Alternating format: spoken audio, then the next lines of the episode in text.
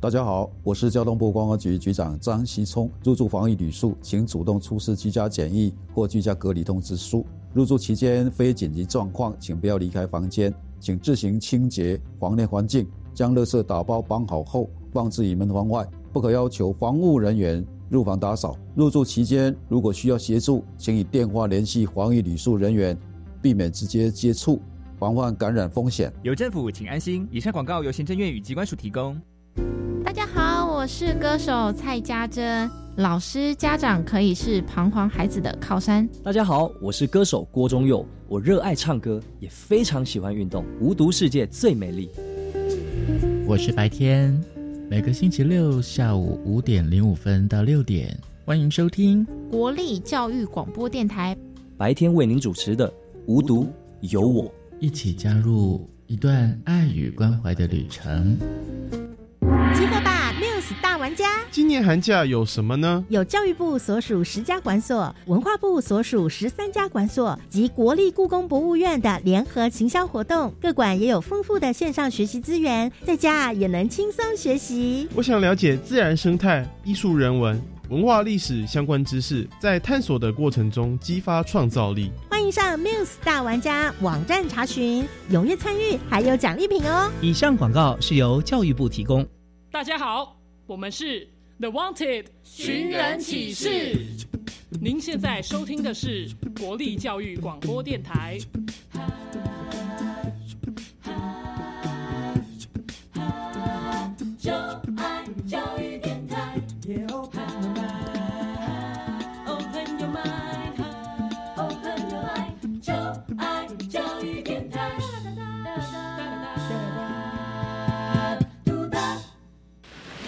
为什么海水是咸的？好奇。原来彩虹不只有七种颜色。观察。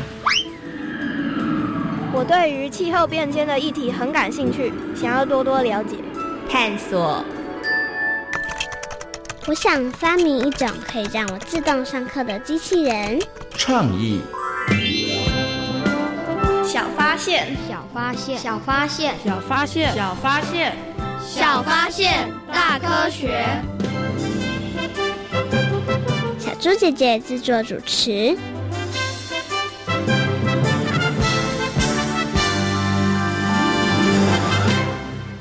蔡继轩，我的新凉鞋好看吗？还不错。这个礼拜天我要穿这双新凉鞋去溯溪。溯溪穿凉鞋不太好吧？不会啊，穿凉鞋既保护了脚，也不会担心鞋子弄湿。你这么说，是有点道理啦。可是应该还是不能穿凉鞋。那要穿什么？难道是雨鞋吗？小发现，别错过；大科学，过生活。欢迎所有的大朋友、小朋友收听今天的《小发现大科学》，我们是科学小侦探。我是小猪姐姐，我是洪亮，很开心呢，又在国立教育广播电台的空中和所有的大朋友、小朋友见面了。在今天节目当中呢，要跟大家呢好好来介绍一项户外活动，就是溯溪活动哦。洪亮，你平常喜欢从事户外活动吗？喜欢。你有从事过哪些户外活？活动呢？爬山、溯溪、趴浪、浮潜，哇，听起来很多都跟这个水上有关系耶。所以你对于水域活动很喜欢喽？很喜欢。他刚刚一直点头，我真的很喜欢。为什么你这么喜欢啊？我也不知道，反正就是水域就很好玩呐。嗯，没错。其实水域呢，只要注意安全的话，它其实真的会非常非常的好玩哦。洪亮，你从什么时候开始溯溪呀？应该是很小的时候，嗯，所以你现在已经去溯过很多条溪了吗？很多条。你觉得溯溪最好玩的一点是什么啊？最好玩的一点就是你会，你可以去探索未知的地形，充满兴奋感。哦，因为呢，其实你们就要溯着这个溪水而上嘛，所以你完全不知道你会看到什么，或者会遇到什么。那溯溪危险吗？如果装备合格，而且有注意天气状况，应该是。算蛮安全的。嗯，OK。那么在今天节目当中呢，就要跟大家呢好好来介绍朔溪这个活动哦。不过啊，我们现在呢要先启动今天的科学来调查哦。我们要呢出题目测验一下洪亮，但是呢，小猪姐姐觉得他应该可以顺利闯关成功哦。看看呢他可不可以答对我们的三道问题，把我们的海星奖带回家哦。有问题我调查，追答案一级棒！科学来调查，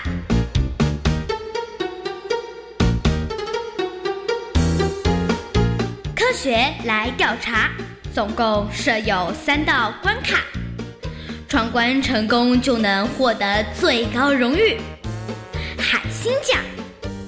答对两道关卡者。是海兔奖的得主。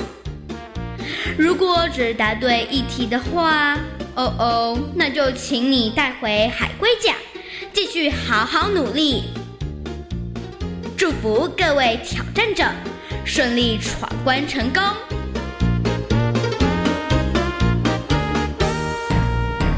科学来调查，大奖带回家。那么今天呢，洪亮要来闯关挑战哦。我们准备了三道问题，这三道问题呢，其实都跟朔西有关。那洪亮呢，到底可不可以顺利的答题成功，把我们的海星奖带回家呢？其实小猪姐姐对你很有信心耶，我觉得你今天应该可以答题成功。你对于你自己有信心吗？一到五颗星，有信心程度的话。三点五颗星，三点五颗星，这样也不错啦，过了一半了。不过今天呢出的题目呢都跟朔溪有关。那洪亮自己也很喜欢朔溪，然后也有很多次朔溪的经验，所以我觉得今天的题目应该难不倒你哦。洪亮，你之前曾经到过哪里去朔溪呀？三站溪、三站北溪、梅花溪、库志溪，最有兴趣的、最印象深刻的就是加九寮溪。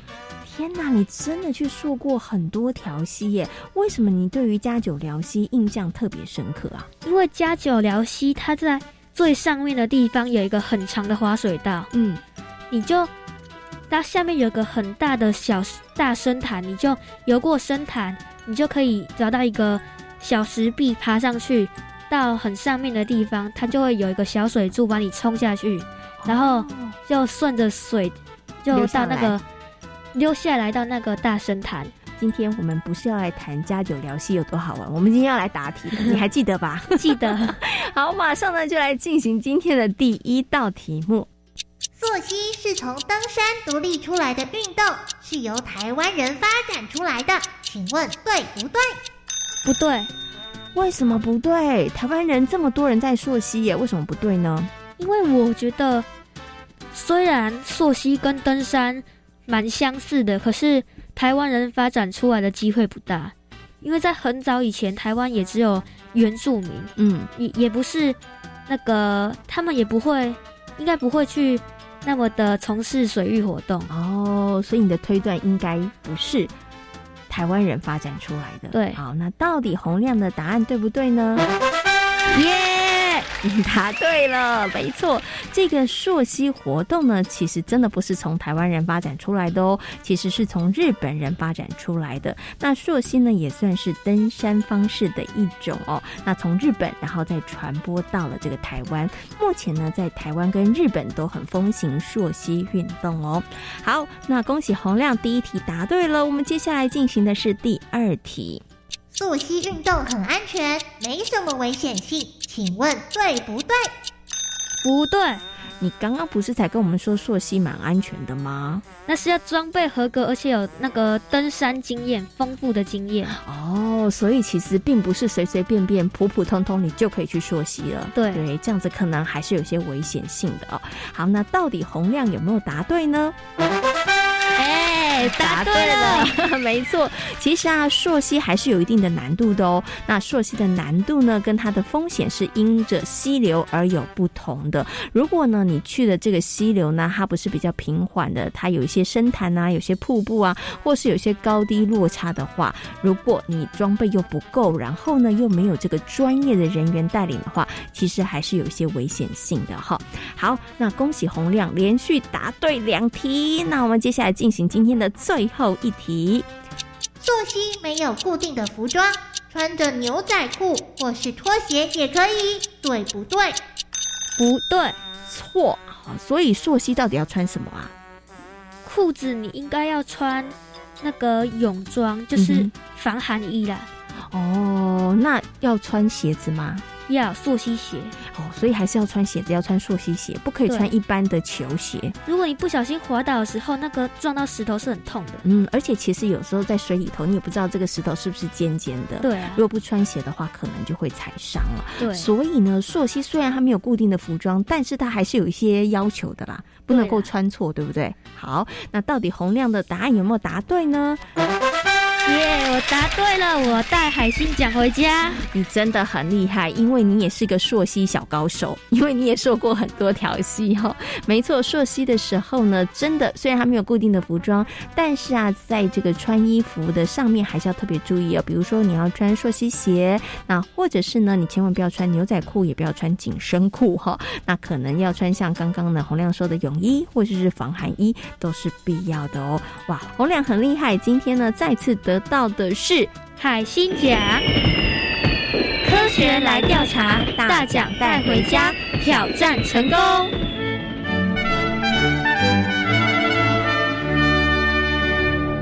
洪亮今天呢，真的是表现非常的优异耶，通过了我们的三道题目，然后得到我们的海星奖。洪亮，你觉得今天题目难吗？不难，对你来讲难度一点都不高，对不对？对，因为你是朔溪小高手，所以呢，这些题目呢其实都不困难。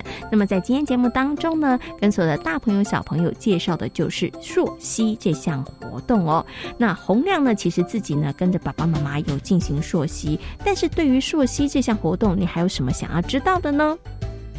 我想要知道为什么会有溯溪的活动兴起？哎，对，为什么会有溯溪呢？为什么大家爬山爬得好好的，不继续爬，然后要去溯溪呢？这真的还蛮特别的。那为什么会有溯溪活动呢？接下来呢，就进入今天的科学库档案的单元。为所有的大朋友小朋友呢，邀请到了溯溪教练贝贝姐姐，来跟所有的大朋友小朋友进行分享和说明。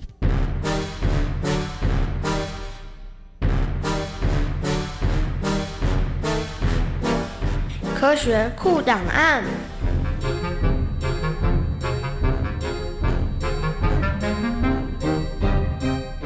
林品贝，溯溪高手，熟悉溯溪运动。相信呢，很多的大朋友跟小朋友应该都有听过溯溪这项活动。像小猪姐姐呢，看到大家在溯溪的时候，就觉得哇，大家看起来好厉害哦。不过呢，溯溪的过程当中有没有危险性呢？如果要溯溪的话，要做哪些准备呢？在今天呢，我们就为大家邀请到一位非常喜欢溯溪的贝贝姐姐来到空中，跟所有的大朋友小朋友进行分享哦。贝贝姐姐你好，各位大朋友小朋友，小猪姐姐好。嗯，其实贝贝姐姐呢，非常。喜欢朔溪哦，请问贝贝姐姐，你为什么这么喜欢朔溪呢？哎，其实当初是一个有一点浪漫的理由，因为我很喜欢的一个男生，他很喜欢朔溪，所以呢，我为了想要看他眼里的风景到底是什么样子，所以才开始喜欢朔溪。但是我从来没有跟他一起朔溪过。哦，原来是这样哦。不过呢，现在贝贝姐姐喜欢朔溪的原因，应该就不止原来喜欢的这个男生的原因而已了吧？对，其实。我一直印象很深刻。我第一次去溯溪的时候，然后呢，呃，是在高雄，诶，在屏东雾台的一个瀑布。然后呢，我就躺在那个瀑布的深潭，因为我们身上穿着那个浮力衣，所以你人会整个漂在水面上。然后那个时候呢，我就看着那个呃，从那个树的缝隙透出去的那个阳光，就觉得哇，原来峡谷的风景是这样。然后从那一刻开始，我就开始喜欢上溯溪这个活动。哦，所以原来呢，贝贝姐姐现在这么喜欢溯。朔溪的原因是因为真的可以看到很多不同美丽的风景。对，而且其实台湾的朔溪的环境啊，因为台湾是一个呃。有很多高山的地方嘛，台湾光是超过三千公尺以上的高山，其实就有两百多座。那应该有听过一句话叫做“高山流水”，有高山的地方呢，就会有峡谷景观。那下雨的时候呢，这些雨水透过高山出现高低落差的时候，就会有很多的瀑布。那台湾因为高山很多，所以台湾的峡谷景观其实是在世界上非常非常知名的哦。那其实，在每一年都会有很多国外不同的队伍，他们会来台湾的峡谷里面朝圣。哦，所以呢，刚刚贝贝姐姐这样讲，台湾为什么会有这个溯溪活动，就是因为我们有很好的这个地理环境，它非常的适合，然后景色很漂亮，所以呢，在台湾开始哦，这几年越来越风行这个溯溪的活动哦。是，可是呢，小猪姐姐很好奇，想请问一下贝贝姐姐，在台湾有好多的溪流，对不对？然后有很多的高山，每一条溪流都适合溯溪吗？会不会有危险性呢？哎，其实不一定哦，要去哪一条溪。溯溪，或者是这条溪可不可以溯溪，要看是不是枯水期或是丰水期。那所谓的枯水期啊，大概就是大概在冬天或者是在梅雨季之前这段期间叫做枯水期，就是河流的水比较少的意思。对，比较少的时候，那当然就会有比较少的水的时候去溯的溪。那或者是有一些溪流，它只有在丰水期的时候才会出现，或者是它在丰水期的时候才会有比较漂亮的自然景观。那所谓的丰水期啊，大概就是。是在呃梅雨季之后，然后到台风季，也就是大概在每一年的十一月以前这一段时间叫做风水期。那枯水期跟风水期它溯的溪其实是不一样哦，所以要看时间，还有看就是呃这一条溪流的当时的状况，才去决定说它能不能溯溪。那其实有很多人会问说，是不是呃溯溪有特定的季节？像大家都会想象说，是不是夏天啊？对，就是去溪边觉得很清凉嘛。但是其实溯溪它是一个一年四季都可以进。行的活动只是呃因应季节的不同，它会有不同的路线。譬如说，像是冬天的时候，我们去溯溪，可能就是为了要寻找野溪温泉。嗯，因为有时候野溪温泉它是出现在主流，就是比较大的河床上，它必须要在就是这个水流呃枯水期的时候，它的水流相对比较稳定，那呃它的水位也比较低。这个时候呢，在这个河床上面的一些温泉的路头，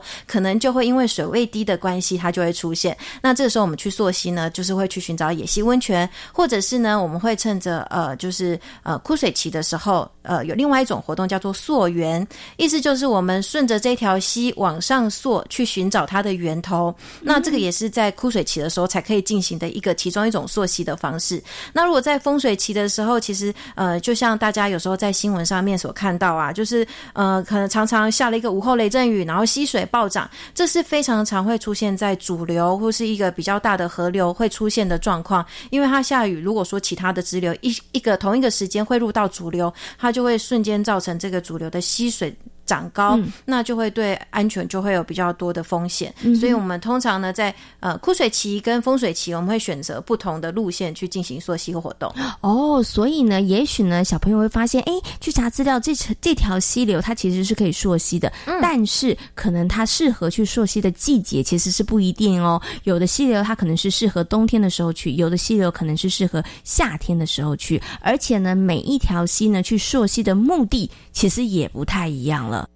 那除了刚刚贝贝姐姐所说的之外，请问啊，如果我们想要去溯溪的话，小朋友想要去溯溪的话，还需要注意哪一些事情呢？哦。呃，这个部分呢，要提醒大家，就是有一个口诀，就是你要进行溯溪活动的时候，一定要记得溯溪三宝。所谓的溯溪三宝呢，就是头盔啊，就是我们要保护我们头部的头盔。那第二个部分呢，就是救生衣，也有人说叫做福利衣。那第三个部分呢，就是溯溪鞋。溯溪鞋的话呢，大家要特别注意哦，建议大家如果要挑选溯溪鞋的话，可以挑选就是有毛毡布底、菜瓜布底的这种溯溪鞋，它的。止滑效果是最好的，所以呃，以上那个溯溪三宝就是你在溯溪的一个进行的户外运动当中一定要注意的部分。嗯，所以这个虽然是必要的装备，大家其实呢，大朋友跟小朋友要牢牢的记住。如果你想要去溯溪的话，所以呢，刚刚贝贝姐姐提醒大家了，如果大朋友跟小朋友想要去溯溪的话呢，第一，你可能呢要寻求专业的这个教练，因为每一条溪流它的状况都不太一样。那再来呢，就是大家的装备里头，溯溪三宝记得要带齐哦。而且要带足哈，包含了头盔，还有我们的救生衣，还有我们的溯溪鞋。服装上面呢，其实就看大家自己的选择。但是呢，该带的东西，溯溪三宝千万不要忘记哈。然后找专业的教练也是很重要的事情哦。那今天呢，也非常谢谢贝贝姐姐在空中跟所有的大朋友小朋友所做的分享，谢谢贝贝姐姐，谢谢。透过呢刚刚贝贝姐姐的说明之后呢，相信所有的大朋友跟小朋友对于朔溪这项活动应该有了更多的认识和了解了。请问洪亮是不是一年四季都可以进行朔溪活动呢？可以，哎，没错，一年四季都可以哦。不过呢，你比较常去进行朔溪活动的时间是夏天，夏天。然后那像有的人他可能会选择冬天，因为冬天的话，像刚刚贝贝姐姐讲了，我们可以就是去泡野溪温泉，哈，对。所以呢，其实啊，呃，一年四季，春夏秋冬都适合进行溯溪活动哦。那么在今天小发现大科学的节目当中呢，跟所有的大朋友小朋友介绍了溯溪这项活动哦。那溯溪当然就一定要有河流才能够溯溪嘛。那请问一下洪亮，你知道呢？台湾有多少条河川水系呢？我没有太了解，应该是你要不要猜猜看好了？一百多条，一百多条，嗯，这个答案其实也可以算你对了哈。那台湾呢，总共有河川水系一百二十九个水系，那主要的河川呢有二十四个水系哦。那像呢这个淡水河啦、中港溪啦、秀姑峦溪或是浊水溪，都是大家耳熟能详的河川。河川呢不仅孕育生物哦，那河川呢其实也跟人类的生活习性有关。那有不少的部落还有人们呢，就是依着河边而生。活那当然也发展出了一些故事哦，像呢这个中港溪就有塞夏族的朋友在那里生活。那我们今天呢在科学斯多利的单元当中，就跟大家来分享塞夏族当中一个非常有名的传说故事，也就是矮灵祭的由来。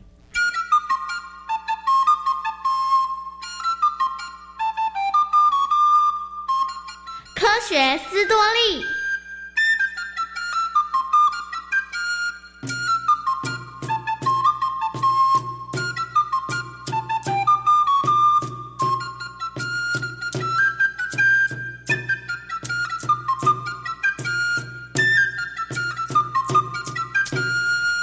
塞夏族主要分布于苗栗县南庄乡、狮潭乡以及新竹县的五峰乡，分为南北两群。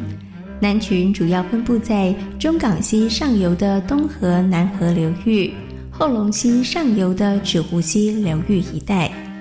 塞夏族人主要以农耕及狩猎为生，但是他们的技术并不好，所以。族人们相当珍惜采收跟栽种的蔬果。秋天收成之后，塞夏族人会举行祭典，感谢神灵和祖先的保佑。有一天，有群个头小小的、身高不足三尺的达爱来到了塞夏族部落。咦，你们的青菜、水果怎么都被虫吃了？哦，对啊。我们一点办法都没有。哎，这个问题很容易解决，让我来教你啊！这，你可别小看我们，虽然我们的身高不高，但是力量是绝对不会输给你们的。哼，这怎么可能？阿力，你跟他比比力气。嗯，那就比比谁有力气搬得动这颗石头。没想到。族人阿丽的话还没有说完，达爱早就轻松的把大石头搬到远处了。事实上，达爱的手臂都强而有力，而且动作迅速，他们的力气以及活动力，连塞夏族的勇士都比不上。其实，达爱除了力量大、动作迅速之外，他们还懂得耕种以及法术。嗯，阿丽，我看。天空好像快下雨了，你还是别比赛了吧。谁说快下雨了？大爱的手朝着天空一挥，口中念念有词。不一会儿的功夫，乌云一扫而空，阳光又露出了脸。原来达爱施了法术，能够让台风、暴雨不会侵袭土地。连虫和小鸟也无法偷吃他们所栽种的农作物。现在阳光这么耀眼，你们应该相信我有办法让虫子不吃你们的菜吧？哇，你们真的很厉害耶！现在我来教你们耕种吧。不过作物丰收后得分我们一部分。由于达爱人有奇怪的法术，塞夏族人不得不相信达爱的力量。于是，他们开始虚心地跟着达爱学习农耕的技术。之前饱受虫子困扰的问题不但获得了解决，连收成量都比之前来得高。另外，达爱人也也教导塞夏族人利用一点点米煮成一大锅饭，让更多族人吃饱。有了达爱的帮忙，塞下族人的生活得到了相当大的改善。族人们为了要感激达爱，于是常常邀请他们参加秋天丰收时所举行的祭典，大伙儿一起唱歌喝酒。其实，达爱不但教族人们谋生的能力，他还教族人们唱歌跳舞。现在塞夏族有许多的歌舞都是他们教唱流传下来的。幸福的日子并没有持续多久。因为达爱认为自己对于塞夏族人有恩，于是，在庆祝丰收的祭典里，常常借着饮酒为借口碰触年轻貌美的女族身体，而这在塞夏族人的眼里可是不被允许的行为呢。真是太过分了！达爱怎么可以这样碰女孩啊？没错，我们是不是应该要反击？嗯，不行啦。虽然他们的行为不应该，但是他们也帮了我们不少的忙啊！万一两族为了这件事情闹翻的话，那就不好了。受到侮辱的族人为了族群的和谐，只好忍气吞声。但没想到，这样的态度反而使得达爱人更加变本加厉。日子久了，连平常日子，他们也开始骚扰塞夏族的妇女们。怎么能这样？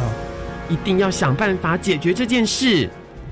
于是族人们请长老跟达爱谈判，但达爱仗着自己的优势，完全不把长老的话当一回事。